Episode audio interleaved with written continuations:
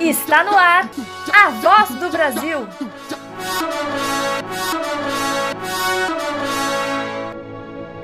A voz do Brasil.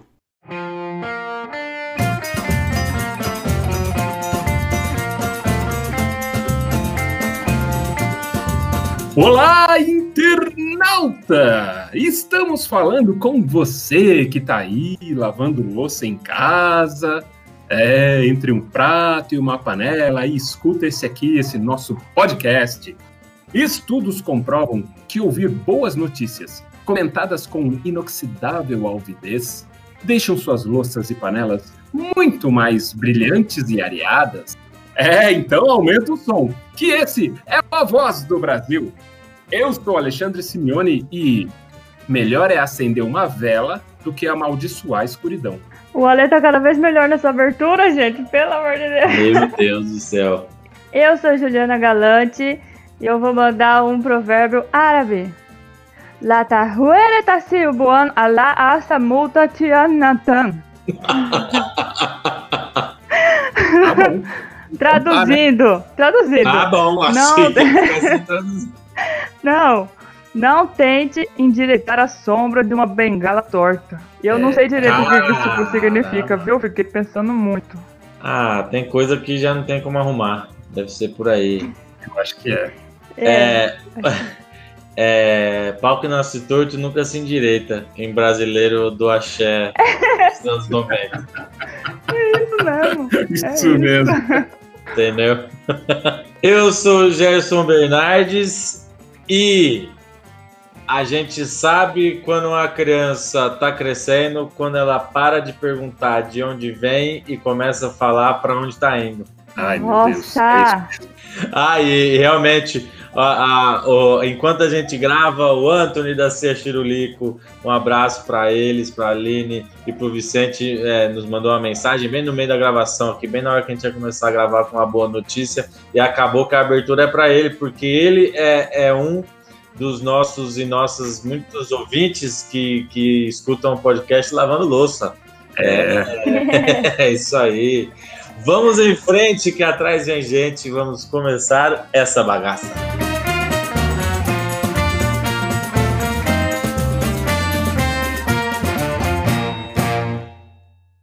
O podcast A Voz do Brasil agora está disponível para ser ouvido na Orelo. Orelo é uma plataforma de podcasts com a melhor oferta de conteúdo em áudio do país. Busca oferecer a experiência ideal de podcast. Por isso, é a primeira a remunerar de maneira justa por streaming. Ou seja, cada ouvida sua lá ajuda a gente a manter essa bagaça aqui. Baixe a Aurelo, é gratuita e lá você ainda encontra outras formas de nos ajudar e ajudar outros podcasts de sua preferência. Agora um recado aqui para você que nos ouve toda segunda, quarta e sexta. É, você deve ter percebido que na sexta o nosso episódio não foi ao ar. É porque a gente teve um enrosco, uma coisa, um negócio que não coisou. Mas não se preocupa, porque aí hoje vai ao ar o nosso episódio de sexta, hoje que é segunda-feira. E a partir de quarta, nossa programação volta ao normal. Muito obrigada.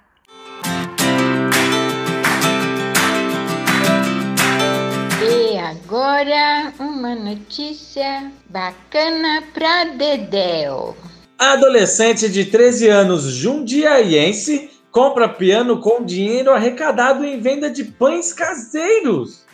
Essa é uma notícia do site Itupeva Agora. No início, as vendas eram para familiares e amigos próximos, mas um tempo depois, Raul viu que precisava ir além e decidiu criar uma conta no Instagram para divulgar o trabalho. A partir daí, mais pessoas começaram a se interessar e entrar em contato para comprar os pães, diz o adolescente. Depois disso, foram muitas fornadas e quase um ano de dedicação até que o adolescente conseguisse juntar a quantia necessária para comprar o tão sonhado piano.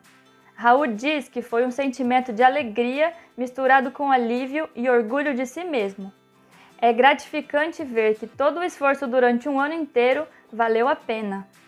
Mas nem sempre foi tudo fácil.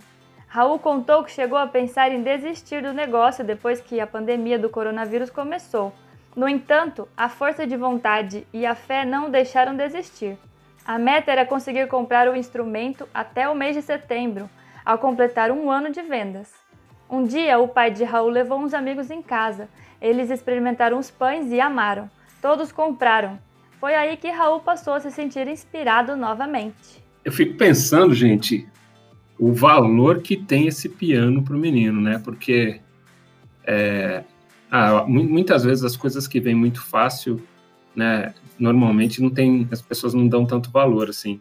E eu acho muito legal esse é, é, essa coisa, né, da, do, do menino, do adolescente, né, ou da menina, não importa, mas no caso desse aqui do, do menino, do Raul, de ficar um ano guardando dinheiro, de vender os pães, ou seja, ele tem uma meta ali, ele vai comprar o piano. Então, bora, vamos, vamos quantos pães eu preciso vender para comprar o piano, né? Isso é muito legal, assim. É, é, onde, é onde eu acho que a gente tem um adulto depois que vai que vai dar muito mais valor às coisas que ele tem, às coisas que ele conquistou, né? Porque o piano foi conquistado. Que é isso, é uma, é uma coisa maravilhosa. É, eu, eu queria que fosse assim com a minha filha também, né? Eu sempre fico pensando, fico tentando que ela que ela entenda o, valor das coisas, que as coisas não são, não vem fácil, né? Que a gente precisa trabalhar bastante para conquistar. A gente, pelo menos, né? As pessoas que já têm muita grana, né? é diferente. Aí cada um trabalha do seu jeito.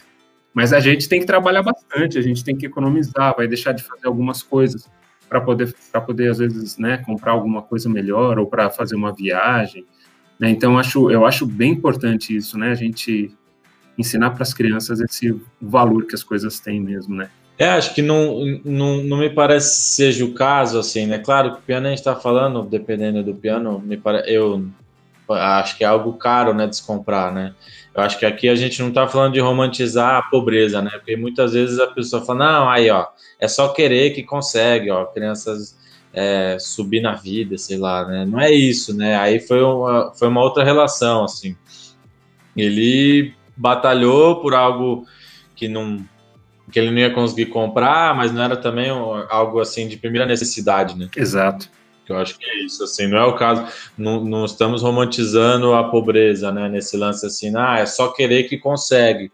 Nesse caso, ele tinha um, um desejo que estava um pouco além, né, do, é, às vezes de grana, ao menos dele, que é adolescente, né, de 13 anos, que a gente espera não esteja trabalhando e juntando dinheiro, então ele fez ali por merecer, e isso realmente é muito bacana. Imagina o valor que vai ter esse piano para ele né? E aí que ele possa, às vezes, continuar fazendo pão para pagar um, um, professor ou uma professora de piano ou uma escola, e daqui a pouco a gente saiba dele aí, pianista tocando o que ele quiser tocar no piano. é isso aí. Eu, só, eu preciso dizer que eu fiquei chocada com um menino no melhor sentido da palavra, chocada com um adolescente de 13 anos que sabe fazer pão e tocar piano, cara, é muita habilidade. É verdade, nossa, tem isso, é verdade. Nossa, bem, bem colocado. Ele tem 13 anos, cara, como assim? É, é lindo demais, muito, olha, parabéns, Raul, você tá de parabéns. Nossa, Raul, olha, olha, Raul, realmente, agora que a Gil colocou, tem que falar que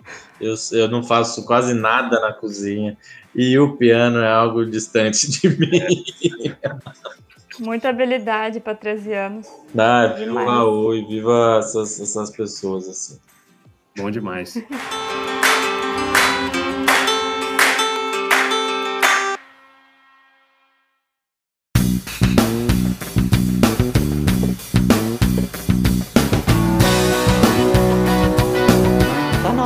quadro Notícia Ruim? Chega logo mas veja o lado bom. Unicef cola na quebrada para promover um milhão de trabalhos decentes.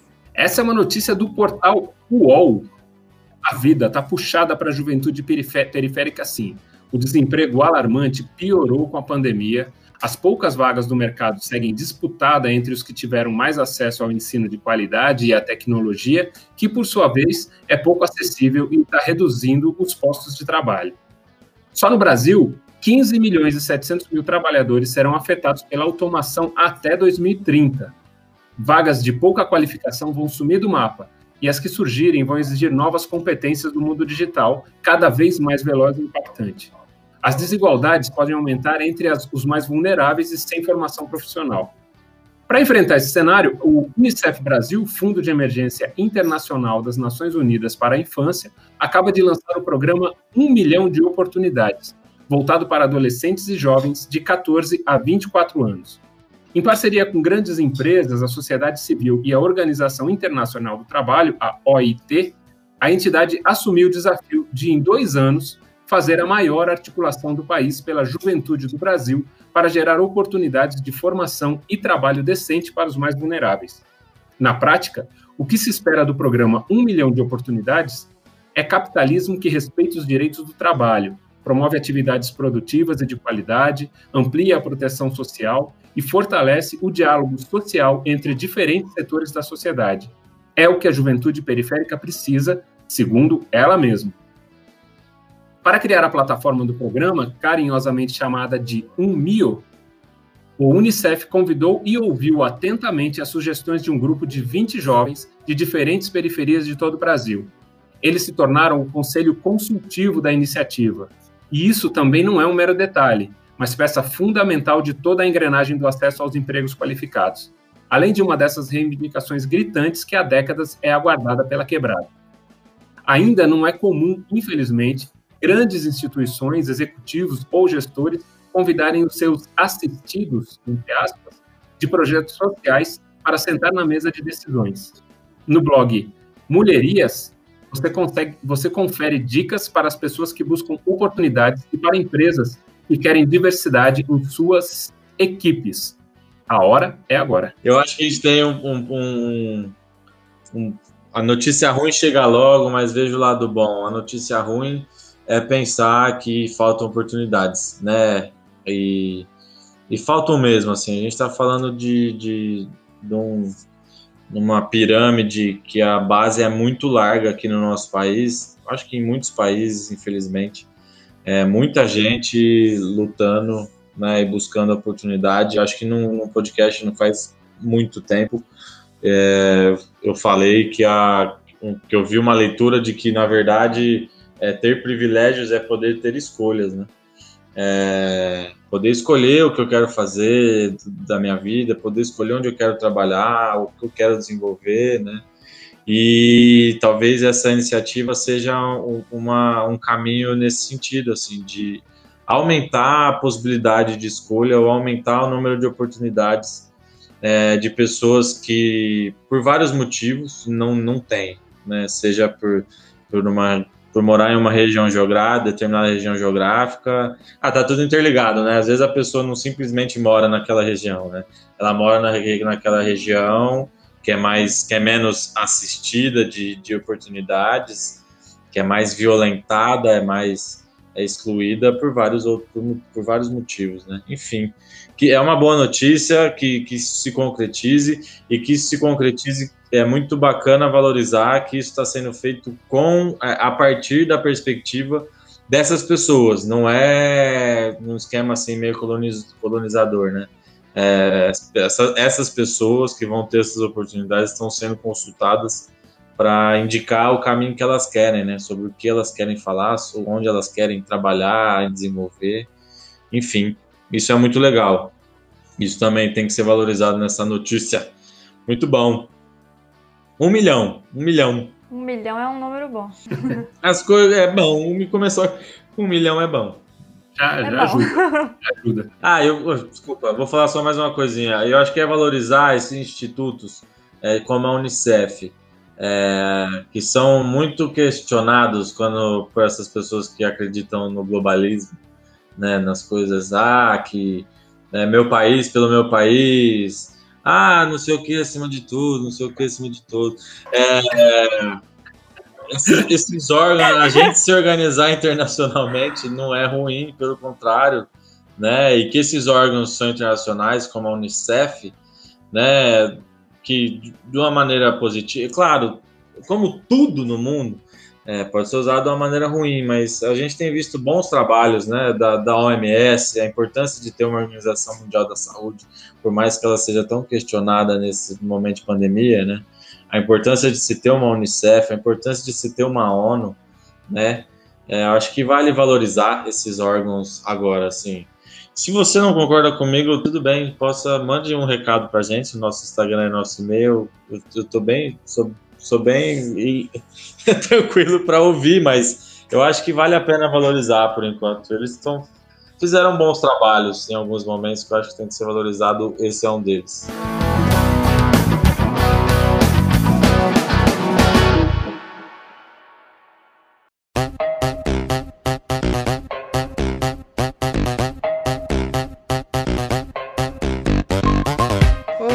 Escuta a voz da razão.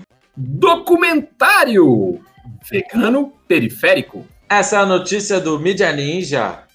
Considere o veganismo popular periférico. No dia 1 de novembro, Dia Mundial do Veganismo, a Mídia Ninja e a Shepa Ativismo, em parceria com a Habitante Filmes, lançam o filme sobre a história dos responsáveis pelo perfil arroba, vegano periférico. O filme aborda o veganismo a partir da perspectiva dos irmãos Leonardo e do Eduardo Luvizetto, moradores da periferia de Campinas, dois personagens que estão se tornando vozes importantes para a construção e disputa de que o veganismo também é político, popular e periférico. O lançamento aconteceu pelas páginas da Mídia Ninja e Vegano Periférico no Facebook, em mais uma edição do hashtag Cinema ao Vivo e também pelo IGTV. É, eu, eu, eu tava bem ansiosa para esse documentário sair. Eu acompanho os meninos do Vegano Periférico no Instagram faz um tempo. E o trabalho que eles desenvolvem assim, para a causa vegana eu acho essencial. Porque rola muito essa ideia de que para ser vegano você tem que ser rico, você tem que ter grana. E aí segrega todo mundo. Isso é, é, absurdo, assim. Não tem nada a ver com o movimento vegano, nada a ver. O movimento vegano é para agregar as pessoas. É um movimento de empatia, de respeito e, e de envolvimento das pessoas mesmo. Senão não acontece. Todo movimento é, que busca um mundo mais justo, né, igualitário, é um movimento que tem que agregar as pessoas e não segregar. Então, esse documentário, gente do céu, Brasil, todo mundo, assiste esse documentário, eu nunca te pedi nada. Não, é muito legal, é muito legal. É muito simples, assim, a, a, filmagem é bem caseira, é bem simples. E eles falam a nossa língua, assim, eles falam as coisas de uma forma simples pra gente entender. É, eu saí, eu assisti o documentário, já saí correndo falando com meus amigos veganos, né? Porque eu fico empolgada. E aí eu falei com um amigo, o Rafa. O Rafa, ele é um ouvinte assíduo do nosso podcast. E aí eu conversei com ele sobre esse episódio. Esse, esse episódio, não, esse documentário. E a gente ficou trocando uma ideia. Tem um, um movimento dentro do veganismo que está na moda, assim, que é o, o veganismo liberal. E é um, é um, eles falam muito desse, desse, dessa parada nesse documentário, assim. Porque o veganismo periférico, né, que eles abordam, é isso, é de que todo mundo pode ser vegano, comendo coisas simples. É, para ser vegano, você não tem que comprar as coisas que tá lá no mercado com os nomes estranhos em inglês e que custa o olho da cara. Não, não, não é isso. Você pode ir na feira, você pode ir na feira bem tarde, pegar as coisas mais baratas, entendeu? É, é acessível. Então eles mostram nesse, nesse documentário quanto é acessível o veganismo, assim.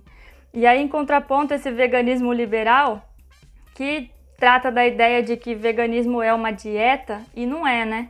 Veganismo é uma filosofia de vida mesmo, envolve muitas coisas. Não é só uma questão de, ah, eu vou parar de comer carne, vou comprar a carne do futuro, que é a parada que tá na moda aí, que é caro pra caramba. e pronto, e não é assim, é pensar num todo, é pensar na agricultura familiar, é pensar de onde vem sua comida, é, das outras formas de exploração também, né, do ser humano, inclusive. É, então é, o documentário é sensacional, assim, vale a pena ver, desmistifica, desmistifica muita coisa assim sobre o veganismo. Infelizmente as pessoas têm muito essa ideia de que veganismo é caro e é para elite e é só para gente branca e rica e não é, gente, não é. Nesse documentário fica claro assim como é acessível e como é um movimento é, para agregar mesmo as pessoas e os animais e, e tudo assim. Então é isso, eu indico, assistam e assistam logo antes que vocês esqueçam. é isso, fico muito empolgada com isso. E sigam o perfil do Vegano Periférico, eu sigo no Instagram. É, e realmente é legal para observar isso, assim, né? Que é, ah, isso tudo que a Ju falou, na verdade. Eu fico é, é engraçado, né? Porque a gente, eu, é, a gente eu acho que já falou ou já discutiu sobre isso. É, um, em algum momento a carne né, era a, é, a, a, cultura da carne, né? Mas antigamente era mais difícil ter carne, era mais caro, né? E aí o lance do. Tem muita gente que, que questiona, né? Tipo assim, ah, é, é, é simbólico o bem-estar da família quando estava tudo bem, quando tinha carne. Entendo isso pro passado, né? E de repente a carne, comer carne ficou barato e, e comer abobrinha que tá caro.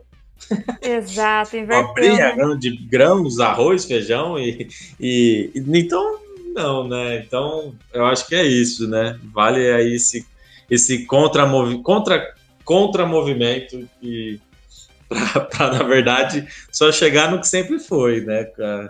É verdade. Ser vegano, na verdade, é mais barato, se você for ver. Poxa, o que, muito barato. O que é caro, e aí vou falar enquanto pessoa. A Ju é vegana já há muito tempo. Eu vou falar, o Ale também não come carne já há bastante tempo. Eu vou falar enquanto o, o, vegeta, o, o, vegetariano mais novo aqui da casa, nós três aqui. o que é caro você querer manter o mesmo paladar. Se você quer manter o mesmo paladar, como é, ah, não quero mais comer carne, mas quero sentir o gosto de carne, quero sentir a textura de carne, quero manter os pratos que tem carne, aí vai ser caro, porque aí você vai ter que comprar coisas muito industrializadas que são feitas com muitas coisas artificiais para, para te fazer sentir esse gosto. Aí fica caro. É, como a Ju falou, é uma mudança no estilo de vida. Você tem que comer outras coisas que não a carne. E olha, você pode seguir o perfil da, da, da Juliana também, arroba Juvegan, que ela gosta de esfregar na cara da gente os pratos que ela faz lá. Meu, é muito bom, é colorido, é saboroso, é cheiroso. Se o Instagram tivesse cheiro, eu estaria sentindo. Um dia vai ter. Os pratos que a Ju coloca lá e do vegano periférico, enfim. Fica aí é, a dica. Eu não assisti o documentário, vou assistir também. Assiste. Tem, e tem muita opção, né? Eu, eu lembro quando, há, há 30 anos, aí, quando eu parei de comer carne, não sou, não sou vegano, mas não, não como carne vermelha, né? mas é nem, nem ave, né, essas coisas assim. Mas é, eu lembro que muita, muitas vezes quando você fala para as pessoas assim, ah, não, não como carne, mas você não come carne, você come o quê? Meu, eu como tudo. Tem tudo. Pois é. é na verdade, é, a gente amplia muito mais ainda esse repertório de opções quando você, porque não precisa tudo estar tá ligado à carne, né? Não, você pode fazer um monte de coisa. Eu falando para a Ju esses dias que eu fiz um, fiz aqui um, um hambúrguer de bico vegano. Uma receita nova que eu descobri aí e, bom, para mim ele ficou delicioso. Mas isso que o, que o Ambreta falou é importante. Eu, na verdade, parei de comer carne também porque eu não gosto do gosto da carne. Então eu não, eu não busco essa referência do, né? Quando eu faço um hambúrguer, eu não quero que ele fique parecido com um hambúrguer de carne. Se fosse assim, eu comeria carne. Então, é, eu, no meu caso, né? Eu, eu não gosto desse gosto. Então eu, eu quero é ter sabores diferentes mesmo. O lance é ter o formato do hambúrguer, botar lá no pão de hambúrguer, botar os. Né? Então, aí vai, né? Mas é isso, eu acho que a gente tem muito mais opções. Quando você, quando você deixa a carne de lado, você percebe que tem muito mais opções. Mas a gente tem que estar aberto, né? Para isso também. Né? Isso, acho que isso que é importante. É isso aí, é isso aí. Tem muitos documentários massa, mas esse aí eu indico super, assim, porque ele não tem cena violenta, né? Às vezes a pessoa não quer assistir documentário vegano e fala, ai meu Deus, tem muita cena violenta, eu não quero ver para não saber o que tá acontecendo. Tudo bem, eu também não gosto de ver cena violenta. Esse aí não tem cena violenta, viu, gente? É só os caras falando e mostrando eles na cozinha. É bem massa, vale a pena. Esse foi mais um episódio do nosso podcast A Voz do Brasil. Se você que está ouvindo a gente tiver algum assunto que você se empolga muito para falar, igual a gente se empolga, e quer que a gente fale aqui no podcast, manda lá pra gente uma dica, uma notícia no nosso e-mail contato arroba vozdobrasil.com ou no nosso Instagram, a Voz do Brasil Podcast. Eu sou Juliana Galante e mais um ditado árabe. Latuane Naum, Adelita, Anujum Matuto, Cafacu, Azalma, Oatakisurra Muam. O que quer dizer? Tem uma surra aí no meio, pera. É, também. Foi a Google Tradutora que me falou, viu? Eu anotei como ela me falou Nossa, falar. boa. Quer dizer, isso é bonito, hein? Não declare que as estrelas estão mortas só porque o céu está nublado. Olha lá. Poético. Poético. Forte, né? O podcast A Voz Brasil está no ar e nos seus agregadores de podcast toda segunda, quarta e sexta. Eu sou o Gerson Bernardes e o meu ditado vai desconstruído na base do veganismo. Um dia da caça e o outro também, se é que precisa ter caça. Vamos falar de caça entre os bichos mesmo, né? Entre os bichos lá, eles caçam. Essa, essa é a lei da selva. É, mas um dia da caça e o outro também aqui para nós. Eba! Boa.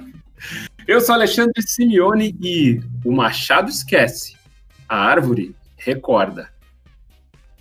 Ai, coitada. É. Pois é, o podcast A Voz do Brasil é uma produção da Vila Triolé e Palhaça Adelaide. Tchau! Tchau, tchau, tchau, tchau! Tchau, tchau!